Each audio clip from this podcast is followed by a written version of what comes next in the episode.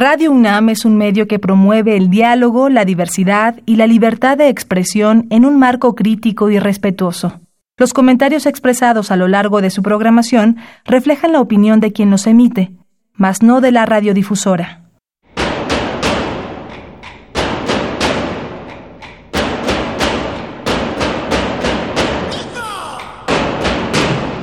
Discrepancias.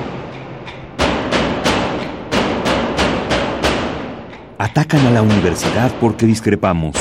Viva la discrepancia, porque es el espíritu de la universidad.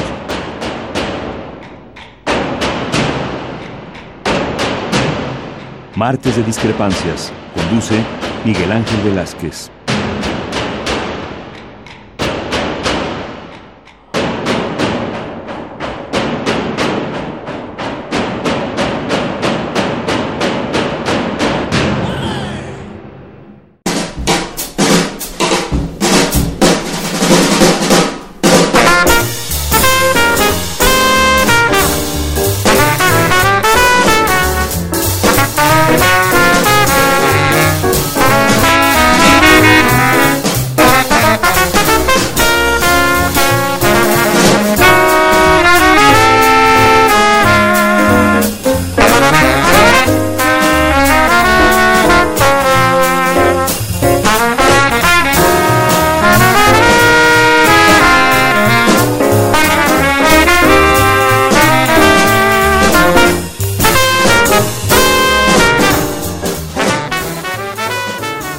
Estar con nosotros. Esto es Radio UNAM y estamos en discrepancias.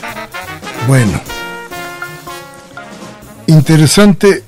Hoy teníamos la idea de conversar con usted, de platicar con usted, de hablar entre algunos amigos, algunos invitados, usted y nosotros, lo que sucedió ayer en la Ciudad de México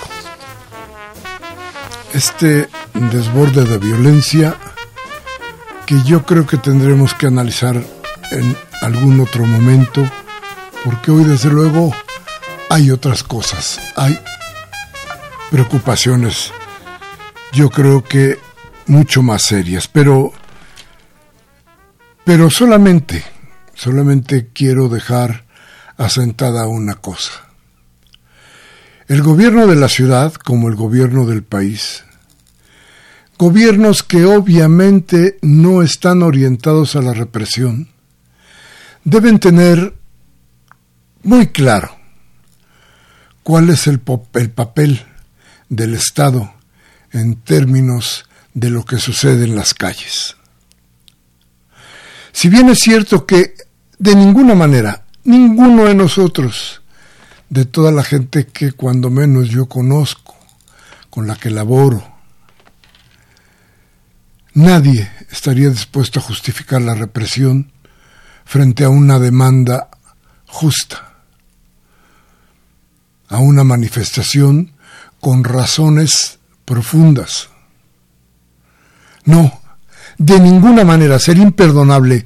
No puede existir, no existe ninguna razón válida para reprimir una manifestación. Ninguna. Ninguna para quitar a golpes un bloqueo cuando las razones son justas. Pero cuando se trata de otra cosa, cuando la demanda ya no es ni siquiera justa, bueno, ni siquiera demanda, porque no hay más que violencia en quienes marchan sobre las calles o se plantan frente a alguna en alguna calle o frente a algún edificio y solo solo plantean violencia. Entonces el Estado debe responder para evitar lo que pasó ayer. No son, déjeme decirle una vez más, son los conceptos los que están ahora confundidos. Nadie le pediría al gobierno de la ciudad, nadie, nosotros de ninguna manera le pediríamos al gobierno de la ciudad ni al gobierno federal que reprimiera una marcha, que reprimiera un bloqueo. Pero lo que pedimos es que no suceda lo que pasó ayer. El Estado se ve menoscabado cuando sus fuerzas policiales, en este caso, llegan al grado de la humillación debido a los actos violentos, vandálicos de un pequeño grupo, no de manifestantes, de gente que debe tener muchos problemas, seguramente sí, y no sabe cómo expresarlos de otra manera que no sea la violencia. Frente a eso, el Estado, el gobierno, antes que verse menoscabado, debe ejercer su tutela a la sociedad.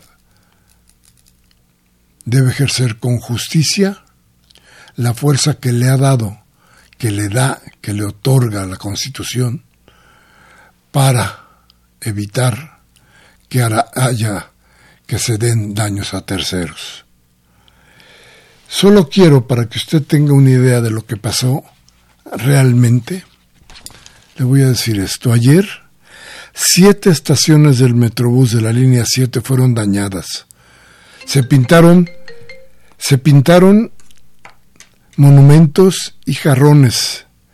Hubo un intento de incendio, se, derribaron tapiales metálicos y de, y de madera, y fue el saldo de las marchas entre otras cosas.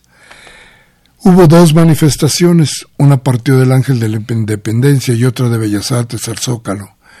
Eran más o menos treinta mil personas, la mayoría de ellos lo hicieron de manera pacífica, la mayoría de ellas lo hicieron pacíficamente. Fue un pequeño grupo, pero déjeme decirle a usted que este pequeño grupo, este grupo que, que ahora está defendido por algunas por algunas personas que quieren, no, no tengo idea de qué es exactamente lo que pretenden, pero este mismo grupo, que ayer supuestamente estaba en la idea de cómo iba a ser, de qué debía hacerse en la manifestación,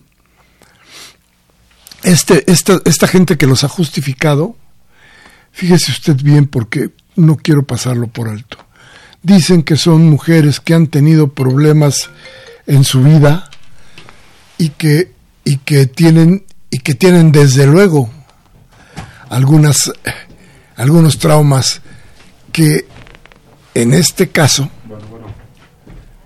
están tratando de, de, quitárselo a partir de la violencia que ejercen, pero, pero es el mismo grupo que ataca en otras muchas manifestaciones son los mismos, son las mismas. Entonces, eh, ¿tiene que ver exactamente con un daño que le hicieron a alguna mujer o tiene que ver con algo más? Porque, ¿sabe usted cuánto dinero se necesita para tener todo, todo? Fíjese bien lo que le estoy diciendo. Para comprar todos los botes de pintura que se usaron ayer para hacer, para confeccionar los bidones de gasolina que portaban las mujeres y con las que incendiaron algunas, algunas eh, eh, láminas y algunas cosas durante la marcha? ¿Quién financia esto? Como le digo, volveremos, volveremos sobre este tema y lo haremos, pero hoy México peligra por una razón sencilla. Trump está en elecciones y el señor Trump está amenazando a nuestro país. Nuestros teléfonos 55 36 8989 y el A sin costo 01800 50 52 688. Vamos al corte y regresamos. Gracias.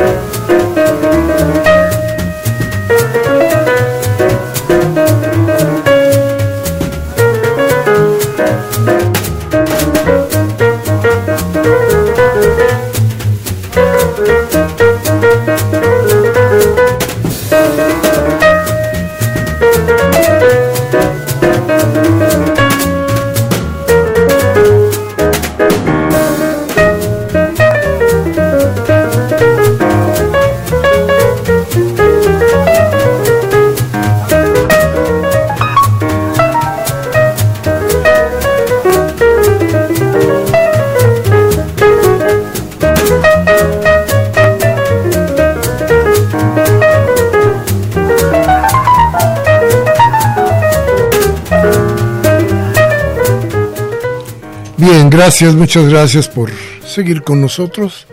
Ya le hemos dado nuestros teléfonos, se los repito, 55 36 8989, el sin costo 01 850 52 688. A ver, entonces, ¿por qué no seguimos con nuestro tema? Bueno, pues porque el presidente Trump, Donald Trump, dice que va a designar a los cárteles mexicanos de la droga como terroristas. A ver, habíamos platicado con usted en algunas emisiones anteriores que se estaba configurando una idea muy clara de cuáles eran las ambiciones del señor Trump y de los Estados Unidos, desde luego, sobre México. Habíamos dicho que no podíamos pasar por alto la declaración de un general que pretendía más o menos decir que el ejército de México no estaba con su comandante superior, con el jefe de las Fuerzas Armadas, es decir, con el presidente de la República. Que lo sucedido en Sinaloa tenía que ver con la intervención de la DEA y que curiosamente la muerte de la gente del grupo de Levarón en el norte de México sonaba rarísimo porque los cárteles no habían hecho mucho ruido sobre el asunto, no parecía que hubiera habido un, un problema real de enfrentamiento de bandas o que fuera alguna venganza de un cártel en contra de los eh, del grupo de Levarón. Decíamos que era difícil entender esto porque había, había ideas claras ya desde entonces de Donald Trump que nos decía, que le dijo al presidente López Obrador, que ellos con todo gusto nos invadirían por la buena para limpiar de Narcos México. Esto lo rechazó el presidente López Obrador. Incluso ayer hizo una declaración en la que no aceptaba de ninguna manera la injerencia de ningún país extranjero en México, porque México tiene que resolver dentro de lo que sabemos, de lo que entendemos, que conocemos como nuestra soberanía, debemos de resolver nuestros propios problemas. Imagínese usted el dejar entrar a los hombres de Donald Trump a México. Entendamos, debemos de entender así que Donald Trump está en campaña. Pero Donald Trump también le acaba de abrir el apetito a las Fuerzas Armadas de los Estados Unidos. Que a ver, las Fuerzas Armadas no, no precisamente van a hacer guerra, ¿eh? aunque se muera, aunque disparen, no, lo que van a hacer las Fuerzas Armadas en otros países son negocios. Porque el costo de una guerra es enorme. Entonces, esto que oyóse Donald Trump abre el apetito de las Fuerzas Armadas, pero sobre todo de los inversionistas que trabajan alrededor de la guerra. Dice Trump que serán designados como terroristas, ¿eh? a los cárteles de la droga de México. Y dice, más o menos, que ha estado trabajando durante los últimos 90 días, tres meses, y dice que la designación esta no es fácil, porque tiene que pasar por un proceso, un proceso largo y importante, pero está en eso. Esto esto lo dijo Trump en una entrevista con Bill O'Reilly, que se transmitió el martes pasado y que nos ha dejado a todos un tanto fríos. Mire, yo no sé si estamos haciendo mucho escándalo sobre el asunto. No sé si de veras esto es una amenaza o es otra de las fanfarronadas de Trump. No podría medirlo, pero es peligroso, es muy peligroso. Le insisto, abre el apetito de las Fuerzas Armadas, de los inversionistas, de la gente que se quiere apoderar del país, de quienes ya no se dieron, ya no pudieron seguir con esto de robarle a México sus riquezas naturales como el petróleo. No, ya no. Entonces están tratando de hacer otra cosa. Están tratando de meterse por otro lado. Por eso yo creo que tenemos que tener cuidado. Marcelo Ebrard desde ayer dijo que no esperaba que Estados Unidos hiciera un movimiento como tal, que fuera a declarar terroristas a los narcos, porque cuando se declara terrorismo a algo o a alguien en, en Estados Unidos, eso, según ellos mismos, les permite hacer lo que quieran, porque consideran que el terrorismo va en contra de ellos y de su seguridad nacional, y entonces pisotean la soberanía de quien sea. Los ejemplos están claros en Medio Oriente. Los ejemplos están claros en Afganistán, están claros en la guerra del Golfo, están claros en muchos lugares. ¿Qué quiere hacer Trump con México? Primero, el muro ahora la invasión. Por eso le digo a usted, no sé si estamos nosotros en este asunto haciendo un escándalo que no procede, pero de cualquier forma creo que tenemos que tener todos, todos ya en este momento una idea clara de que allá, allá están pensando en otra cosa. Vamos a ir a un corte regresamos de inmediato. Teléfono 5536-8989, da sin costo 01800 50 52 688.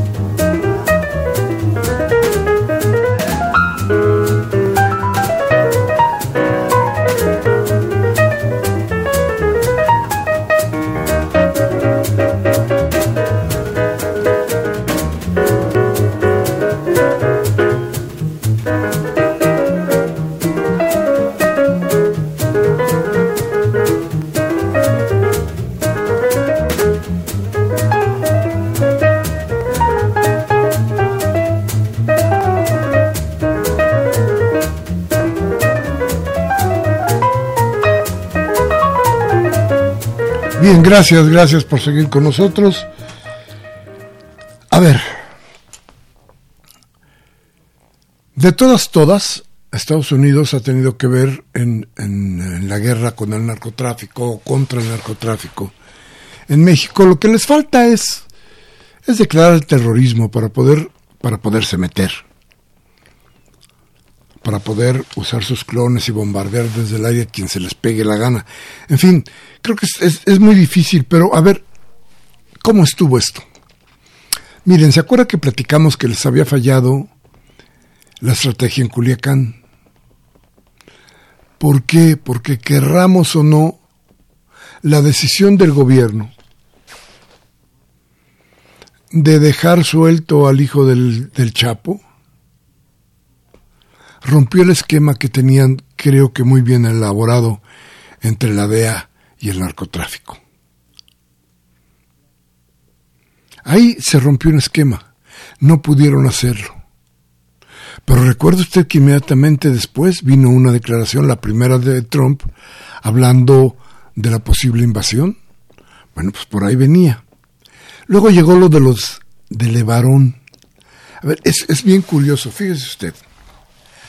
Habiendo tanto, tanto personal dedicado al narcotráfico, habiendo tantos campesinos en el norte del país, les fueron a pegar a estos, a los Levarón. ¿Qué condición tienen los Levarón diferente a cualquier otro de los habitantes de la frontera norte? ¿Cuál sería la diferencia? Déjeme decirle. La diferencia es muy clara. La diferencia es una sola. Son ciudadanos estadounidenses. El ataque a un ciudadano estadounidense le permite, por ejemplo, a Donald Trump hablar de una intervención para la protección de sus connacionales. Y luego hablar de terrorismo. ¿Por qué? Porque hay una amenaza a su seguridad nacional. ¿Qué, ¿Qué, pasa con todo esto? Le decía yo a usted, qué curioso, ¿no? Qué curioso que a ellos, a los Levarón, fueron a quienes les dispararon, a quienes masacraron. Estos ciudadanos de Estados Unidos. Y bueno, ¿qué pasó después? Pues ya lo vio. Usted ya lo vio porque seguramente ya lo leyó. Los Levarón se fueron a Washington a qué? A pedir que invadan México. ¿Quiénes? Seguramente los Levarón que no se sienten mexicanos, que no entenderían la soberanía como una parte esencial del Estado Nacional. No, creo que para ellos era tan sencillo y tan claro como decir, perdón señoras y señores, pero nosotros lo que queremos es que invadan a México. Y se lo pedimos al presidente Trump, al presidente Trump que ya había dado, usted se acuerda, una, una declaración pensando en que podía echarle la mano a México. Curioso, ¿verdad? Curioso que esto haya sucedido así. Porque a mí me parece que hay algo que todavía no sabemos, hay algo que todavía no entendemos de lo que está sucediendo en México y en Estados Unidos. ¿Por qué el tiburón ha abierto las fauces en contra del país? Yo creo que tenemos que explicárnoslo bien y tenemos que buscar explicaciones al respecto. Explicaciones que yo creo que va a ser muy difícil que provengan del gobierno, pero que están ahí y que tenemos que observar. Vamos a ir a un corte para seguir platicando con ustedes. Nuestros teléfonos 5536 8989 y el ADA sin costo 01800 5052 688. Regresamos.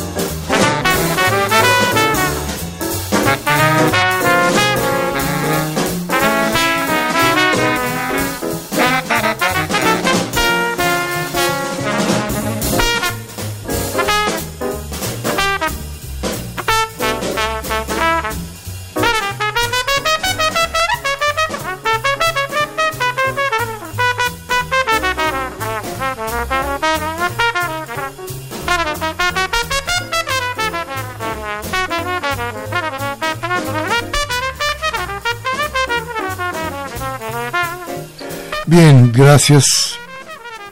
Gracias, muy amables. Qué bueno que están con nosotros, qué bueno que podemos tener esta charla. Esta charla que es importante porque, mire, como le decía yo, ojalá, ojalá estemos viendo moros con tranchete y no sea así la cosa, pero más vale prevenir y más vale prevenirnos. Y duele mucho lo que le voy a decir, pero es cierto. Fíjese usted que antes, cuando los partidos políticos tenían una identificación clara, una identificación ideológica clara, cuando las cosas eran de otra manera, salimos a las calles a manifestarnos a favor de nuestra soberanía. Cuando se vio amenazada nuestra soberanía por la ley Burton, salimos a las calles a protestar. Defendimos nuestra causa, nuestro país.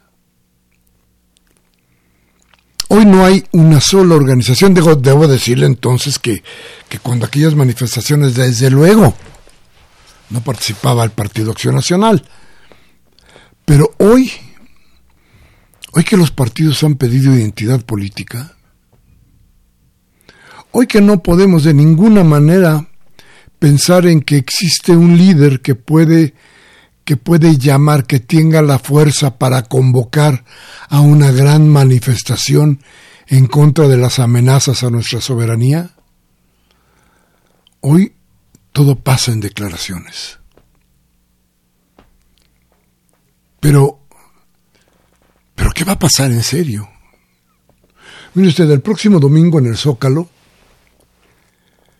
Andrés Manuel López Obrador, yo creo que hará un informe y celebrará de alguna manera el primer año de gobierno. Cuando menos si no lo celebra, pues cuando menos será una idea del recordatorio de que este gobierno pretende y va por otro, por otro rumbo. Y creo que eso es lo que no gusta en muchas esferas en Estados Unidos.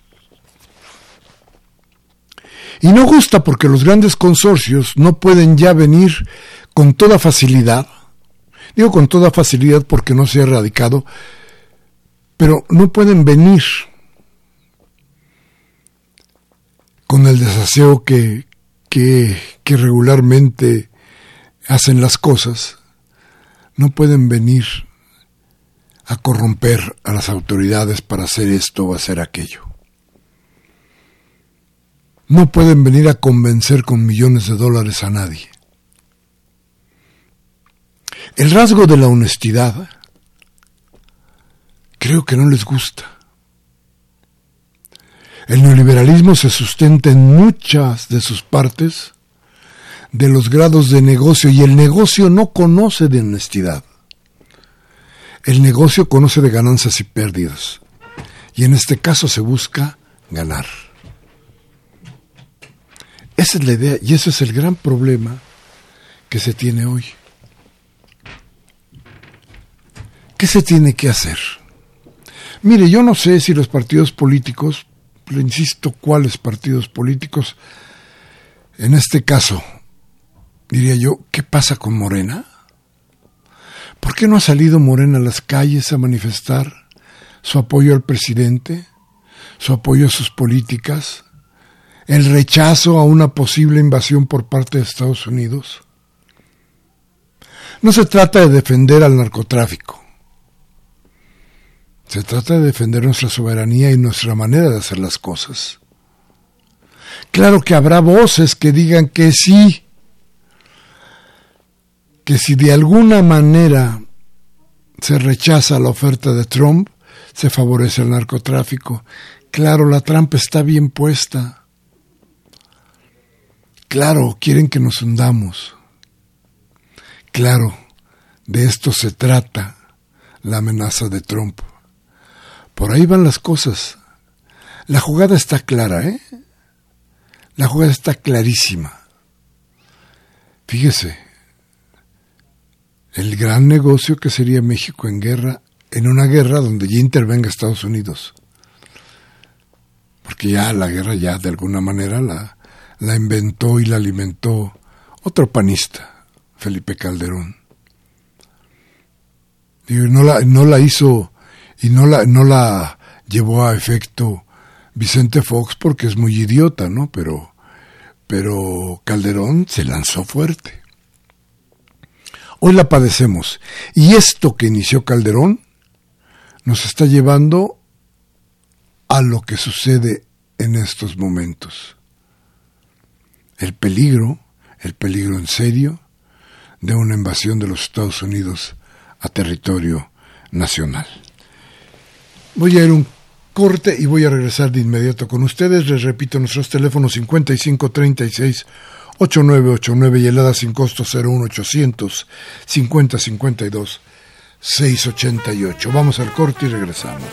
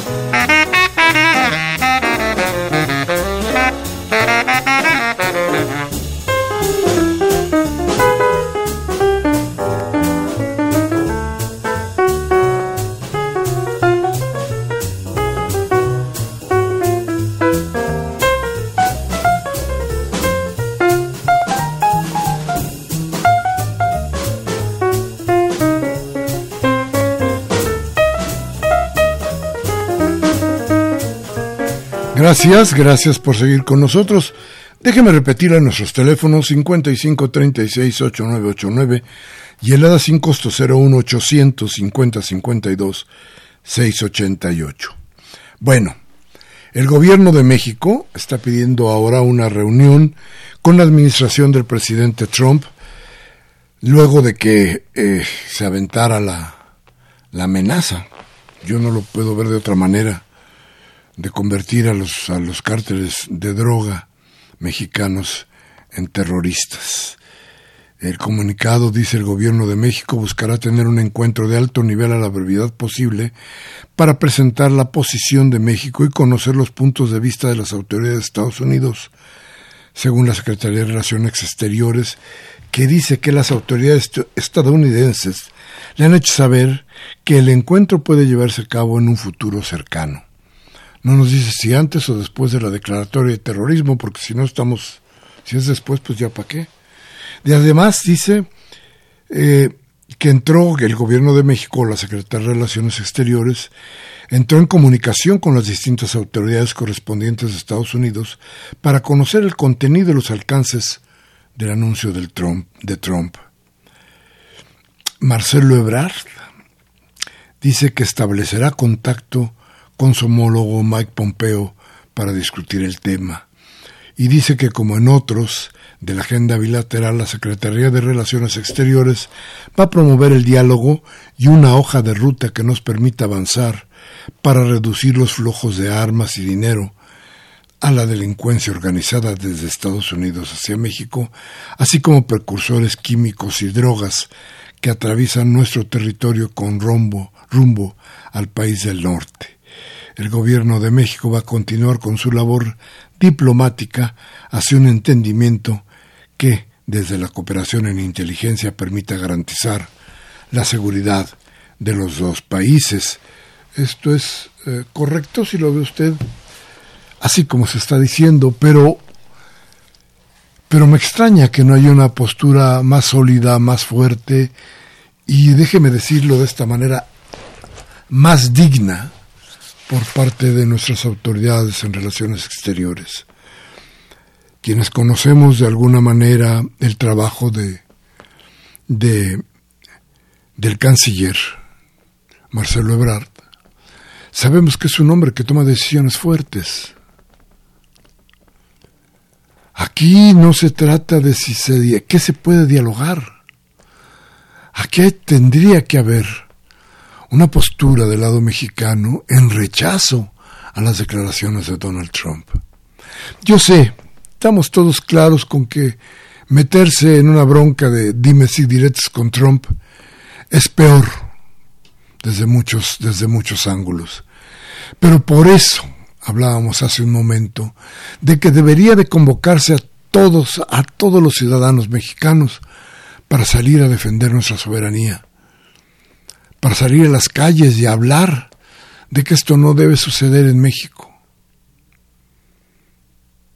para darnos cuenta de que nuestro país sigue teniendo la fuerza para resolver sus problemas.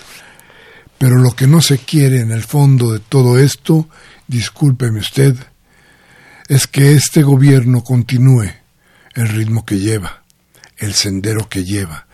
Porque lo están viendo allá, ¿eh? Allá se dan cuenta, por ejemplo, que el flujo de la inversión extranjera en México sigue siendo muy alto,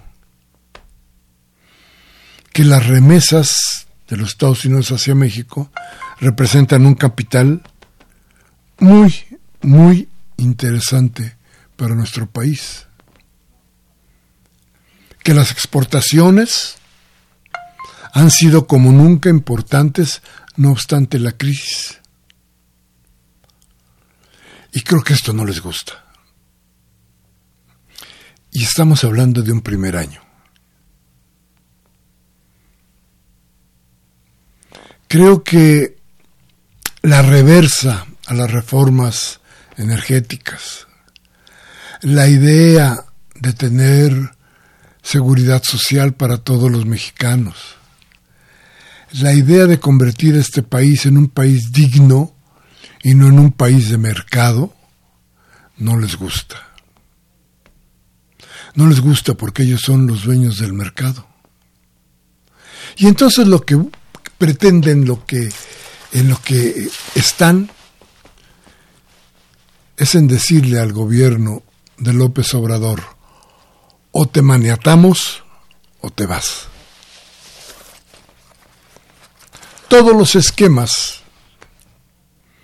de las intervenciones de Estados Unidos en los países que han tratado de todas formas de no dejarse llevar por los ordenamientos de Washington han sido terribles.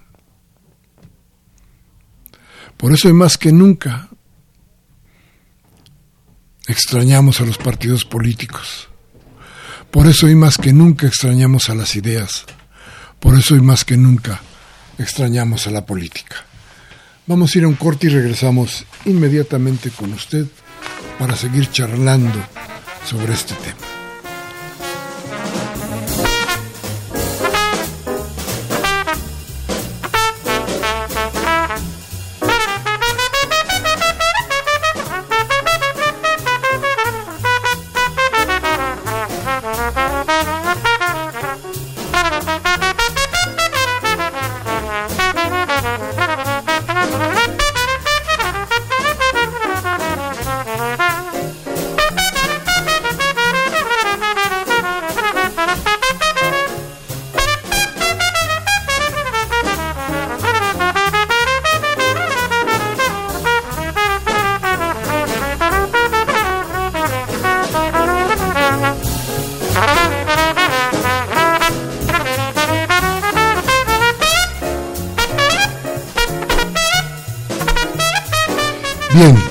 Muchísimas gracias por seguir con nosotros, pero bueno, seguimos con nuestro tema, nuestros teléfonos, se los repito, 55 36 8989, la sin costo, 01800 50 52 688. A ver,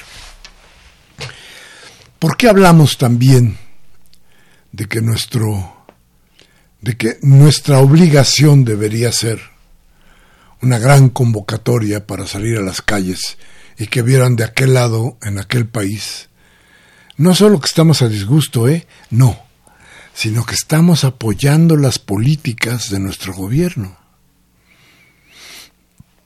Y si me apuro esto un poquito, yo le diría que eso es lo más importante. Pero hoy, hoy es muy probable, muy, muy probable, que los analistas de Estados Unidos estén viendo debilidad por más que las encuestas digan que Andrés Manuel trae por ahí del 60%, un poco menos, o 50 y pico por ciento, no recuerdo cuál es la última cifra, pero por más que se diga que trae todo eso, a ver, este, ¿y qué dice la ciudadanía de lo que está diciendo Trump? El diálogo sigue siendo uno solo el de la gente de los políticos profesionales, es decir, de los que viven de la política. No de los pensadores, ¿eh? no de los estrategas políticos, no de los teóricos de la política, no. De los que viven de la política. Y eso, mire usted, me parece, me parece grave, porque entre ellos, entre ellos se venden, se compran, se ofertan, se niegan, se especulan. Pero no nosotros. Y la idea entonces, por eso le digo que extraño, extraño mucho los perfiles políticos de los partidos, es decir, llevar a la praxis las ideas, la filosofía de cada uno de los partidos políticos cuando ven que su país está amenazado. Y le insisto, no todos, ¿eh? Seguramente el panismo habrá de hacer una marcha en poco tiempo para pedir, igual que los de que las Fuerzas Armadas de Estados Unidos ingresen a México. Claro, para ellos es negocio. Claro, el panismo es así. Pero había otros organismos que no eran lo mismo. Habría otros organismos que deberían de estar hoy pensando en hacerle saber a Estados Unidos que por más diferencias que existan en la conducción del país, todos respaldamos lo que quisimos hace un año, el cambio. Y el cambio no se da en dos minutos, el cambio no se da en un año. Pasará mucho tiempo para que el cambio se dé por completo pero creo que en Estados Unidos ya lo están viendo, ya lo están sintiendo. Y lo están sintiendo quienes aconsejan a, Trump. Y lo están sintiendo el propio Trump. Por eso, cuando no es el muro, cuando no son, acuérdese usted, las amenazas de poner aranceles a nuestros productos. Si no es muro, son aranceles. Y ahora y ahora, esto que acaba usted de ver, de escuchar, de leer, la amenaza no al narcotráfico, a todo México. Eso, eso es lo más grave. Voy a ir a un corte rapidísimo, vamos a regresar Teléfonos otra vez, 5536-8989, helada sin costo 01800 5052 688. Regreso.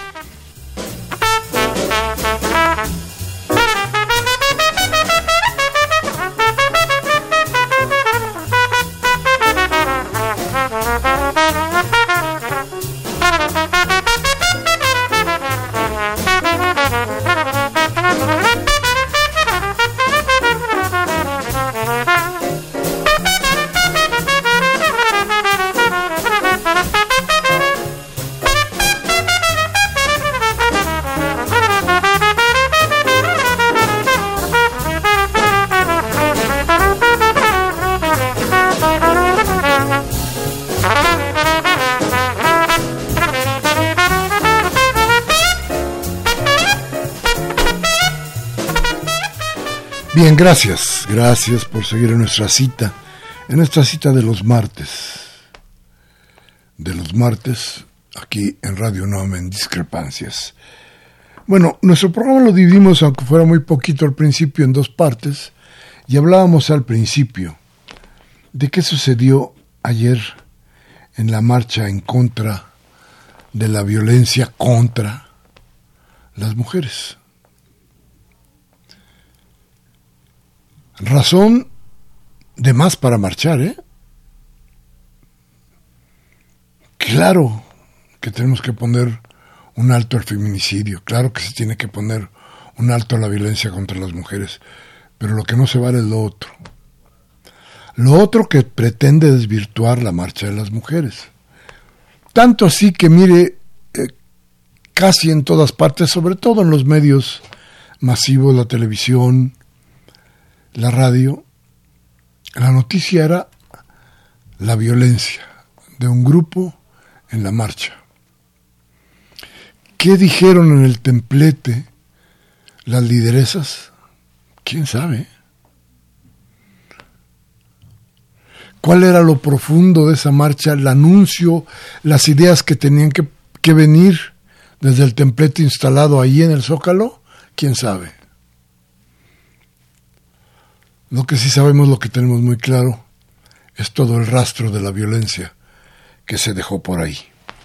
Bueno, y entonces nos escribe don Aurelio Rodríguez de la Magdalena Contreras y nos dice, lo que pasó ayer, nuevamente, está clarísimo que está pagadas o pagados por alguien nos dice eh, doña Magdalena Contreras, digo don Aurelio Rodríguez, perdón, y que nos agrega, los problemas psiquiátricos que pueden tener no tienen nada que ver para ser manifestados de esa manera en una, marcha pacífica y con los objetivos de las eh, de los machistas que no encuadran ni debemos confundirnos con los objetivos de desestabilización.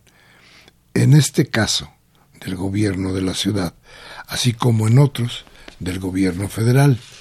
Y nos agrega don Aurelio, no caigamos, por favor, en la ingenuidad, y yo sugiero, como lo hice desde el inicio, que se detenga, que se investigue, y en el mejor sentido de la palabra, que los quiten, que les quiten las capuchas y les hagan una ficha signética como la que se hace a las personas inocentes consignadas a un reclusorio.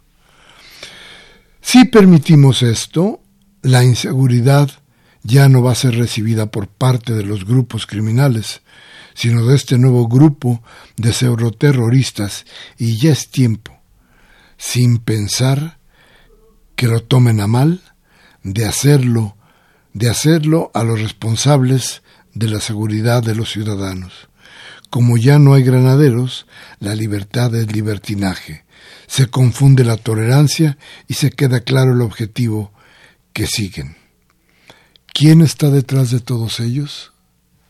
Esa, es la gran pregunta y esto, mire, don Aurelio, lo estamos investigando de muchas maneras, como le decía yo a usted, ¿Cuánto dinero se invirtió ayer en estos 50 o 100, o en estas 50 o 100 mujeres eh, que violentaron en la marcha?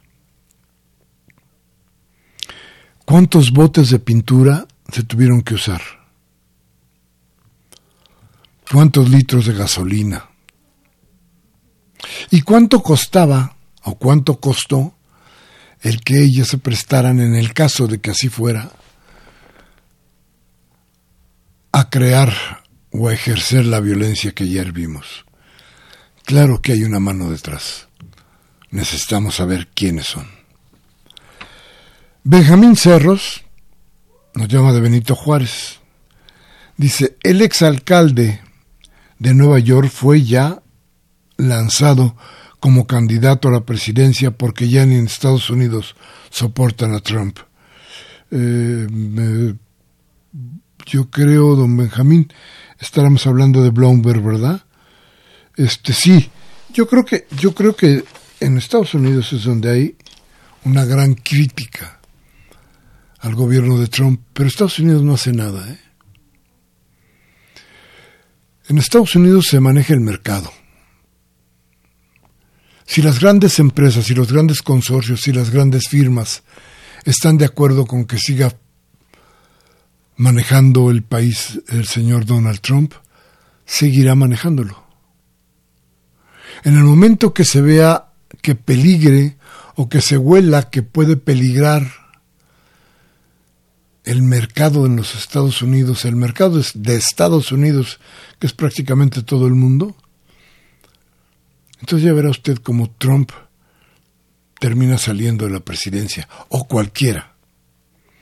Se puede llamar Kennedy, se puede apellidar Kennedy, o se puede llamar Reagan, o se puede apellidar Reagan.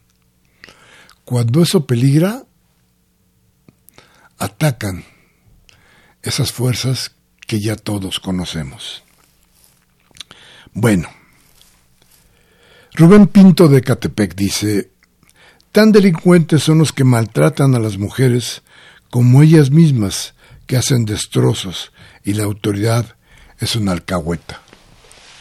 A ver, volvemos a, hacer, a, decirle lo mismo. Déjeme, déjeme planteárselo bien, don Rubén, porque tiene usted razón. En el fondo esto es exactamente lo que se debe de, debe de dilucidarse ya. Ya bien, las autoridades de la Ciudad de México, eh, Claudia Sheinbaum ha dicho y dice muy claramente que ella no está de acuerdo con ejercer la represión. Esto en lo particular me parece muy bueno, me parece que es sabia la idea de no reprimir. Pero no reprimamos lo justo. No reprimamos lo que de veras motiva una manifestación. Pero permitir que de todas formas haya un grupo que haga lo que se le pegue su regalada gana porque no se va a reprimir, entre otras muchas cosas, debilita la autoridad. Y si esa autoridad pierde, esto se vuelve un caos. Por eso, don Rubén, sí, tiene usted toda la razón. Bueno, también nos escribe Gabriel Campos de Benito Juárez, dice, si nos podrían hablar de cómo va el caso de escenografía, Oro Negro, Medina Mora, ¿el gobierno le va a seguir dando el presupuesto al Teletón? ¿Cómo lo hacía, como lo hacían los, neoliberales? ¿Por qué el señor Lorenzo Córdoba de, de Linea se queja del corte de presupuesto?